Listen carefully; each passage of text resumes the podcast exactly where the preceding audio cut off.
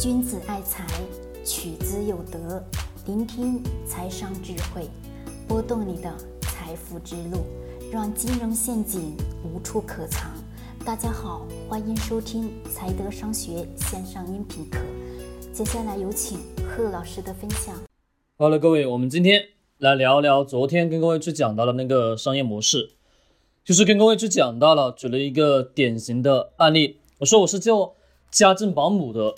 前面的前期我不挣钱，前期不挣钱，衍生到后期，帮家庭当中去购买一些副食产品、柴米油盐等等的一系列去挣微薄的利润，对吧？我说这个商业模式不行。如果当你的前端完完全全是靠家政服务、保姆去获得大量的利润之后，你跟这些用户，你跟这些。老板不能叫老板，就说这这跟这些最基础的对于家政服务的这些人群产生有一定的信任度之后，你再去衍生出来其他的产品跟服务，这个时候会更容易的去销售一些，因为人与人之间的信任的建立是需要时间的，比如说我们今天见一面，那个信任感就来了，而是经过日常的。累积一点一点一点一点的去增加起来的才会有的。在昨天讲到这个商业模式的时候，其实，在讲完以后下来，有很多的人在问，他说我能否把这个商业模式设置的更完美更好？他说我先把前期的刚刚所提到的，刚刚所讲的前期先把这个业务基础业务去做好，再衍生出来其他附带的一些产品跟服务。能否去获得更高的利润？我告诉各位，一定是可以。为什么？因为我们去想想，人对于一个产品的需求，是不是只能说满足他现有的一个基础点，对吧？那么说，我对家政服务保姆，那么就是为了招个人到家来洗衣做饭，对吧？带孩子，那么这是最原始的，找这个保姆的真正的原始的点，也是它的原因。那么除了这些之后，那么这个家庭当中，它是不是还会存在什么东西？其他的衍生出来细分化的产品跟服务吧？对，它一定会需要。比如说昨天所讲到的柴米油盐，是不是也是需要的？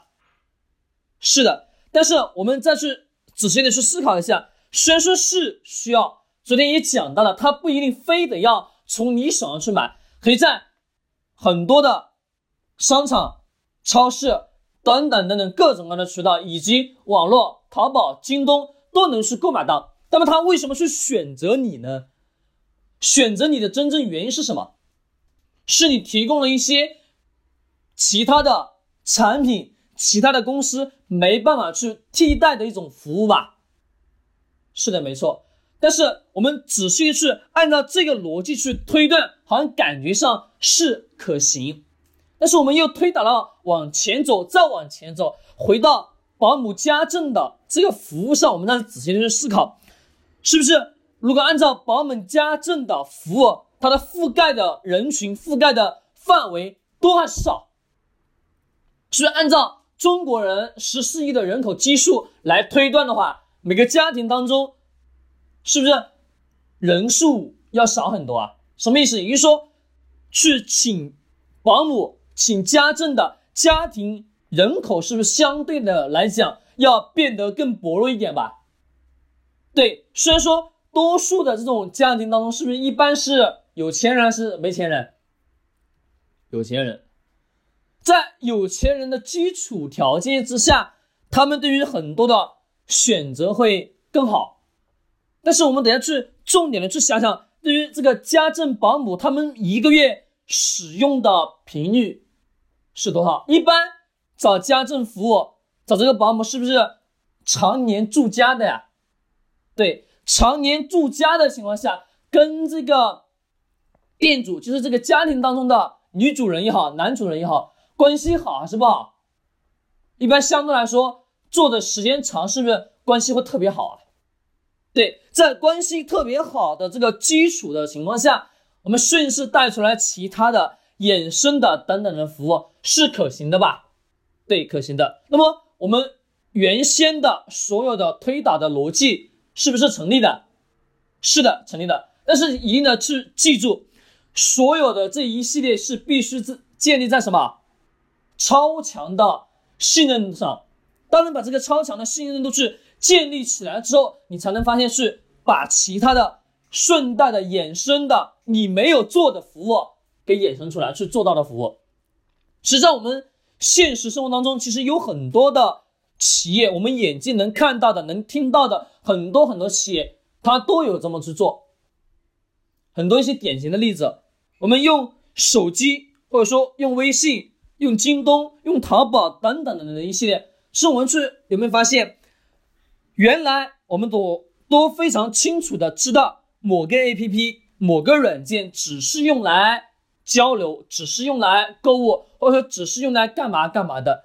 但是我们有发现一个问题，过不了多长时间，当他把这个产品、把这个软件上的所有的服务做得非常极致化的时候，他就会顺自然而然的去衍生出来其他的相对应的服务吧。明白我说的意思吗？也就是说，人的身上它不止一个需求，因为人的需求是。不断不断不断不断的，可能说我做的某个细分市场当中，你满足了这个最基础的需求，那么就你有以这个基础的你所了解的你所做的这个服务项目，把这个一点去打造成什么东西平台，一旦变成平台之后，顺自然呢往下去下沉，下沉下去，也就是说我所讲的附带性的其他服务。用家政来讲是顺带的，家庭当中的柴米油盐酱醋茶这些没有的时候，你是不是可以帮店家，就是帮这个家庭当中的男主人、女主人去购买这些东西，是从这个当中去获得更多的超额利润吧？是的，我们不单单只是说靠前期的家政服务、保姆而获得利润，在中间的产品服务依然也是能做到利润的。但是这个过程当中，我们应该怎么样去提供更好的方式方法，提供更好的服务？那是你应该所想的，这不是我所想的。好，讲完这个，各位能清楚了吗？能不能清楚？就是我们做的任何一款产品，其实要静下心来去思考，是不是我这个产品满足了是一种性的需求？但一种性的需求，是不是人会有多种多样的想法，多种多样的需求吧？对，假设我们讲。理财的知识，对不对？呃，理财的知识，那么我能不能顺应的对接国内最好的理财的平台，最优质的这些资源进来，能不能？当我这个所有的用户达到一定基数的时候，能不能对接进来？能，因为所有来学习来听的人，是不是都有基础的理财需求啊？对，那么有理财需求的基础情况下，我顺然的去对接进来的这些踏踏实实的。真的是干事情的平台，有保障的情况下，是不是我做的这件事情，是不是有能顺带的产生佣金啊？对，可能说产生这个佣金比做的前面的主营的业务的利润还会更高。正是如此，在我们市面上所见到的很多很多的企业，其实他们当把前面的基础在他自己所了解到的领域当中一个点击破之后。他就会去找相关型的人身上的某一些特性的需求，是说必须得要有的需求。他有了某一样需求，可能肯定会有其他的需求，对不对？我们想要吃是一种需求，但是我们想要出行旅游，这也是另外一种需求，对不对？那么所有的一些进进行什么搭建形成一个平台，就是产生一种用户在。你的这个平台上所产生的一种粘度，或者是或者说就要讲是在跟你有一定的信任度的时候，其实你推的任何产品、任何东西，他都会去购买。为什么？因为他只相信你这个你这个人。但一旦产生这种信任度之后，在你所在的这个平台中，你会发现，其实所有的东西都能去买到了。我们看看五八，五八是不是做招聘的，对吧？但是我们有没有发现，我们打开五八的 APP 之后，其实它上面有写的很多很多细分化的服务吧？对。但是我问各位，五八有没有做金融？有。那么五八有没有做其他的等等的一些？五八是不是又做了家政服务？是。呃，我们各位是仔细去看一下，是不是它能很多很多很多每个点每个点每个点是细分下来到某一个特殊的领域吧？对。那么这些衍生出来每一个每一个每一个每一个小的环节小的需求点，是都能让所有的用户粘在它这个五八的中心呀？对，一旦粘粘上了，所有的用户就会养成一种习惯。我经常跟他去讲，我说人的习惯是一个非常可怕的事情。当我们一旦养成一种习惯的时候，你会发现你根本戒不掉。我说我让你卸载淘宝，下载我所开发的购物 APP，你习不习惯？打开那个 APP，不习惯，因为你看到那个页面，你的眼睛的习惯，你的你的双手滑动屏幕的习惯，它一旦养成之后。会让你觉得有一种是吧非常舒适的感觉。当你换一个界面、换一个视觉的时候，你会发现它会让你变得极度的不舒适。我经常讲人性，因为这就是人的特性啊，对吗？因为我们习惯性的某一项东西、习惯性的某一样事情的时候，你发现你只是喜欢习惯。当有一天让你去改变、去产生一些其他的方式方法的时候，你突然发现真的。太痛苦了，对吗？是的，啊，各位，我今天晚上跟各位去讲清楚了这个吧，是说商业模式当中，我们不一定单独的只看到一点，要学会是适当的把思维打开一点，去扩宽一下有没有其他的特性的东西去做的，但是前提的基础条件下是能把原有的自己做的那个主要的基础业务做到最强最大。那么做到这种情况下，你才有可能带出来其他的衍生性的服务，满足用户的一些其他特性的一些需求。把这些需求满足之后，你会发现所有的用户，你原有的基础用户会粘在你这里。学理财的这些客户有没有对于亲子教育有需求？有吧？那么对于英语有没有需求？有吧？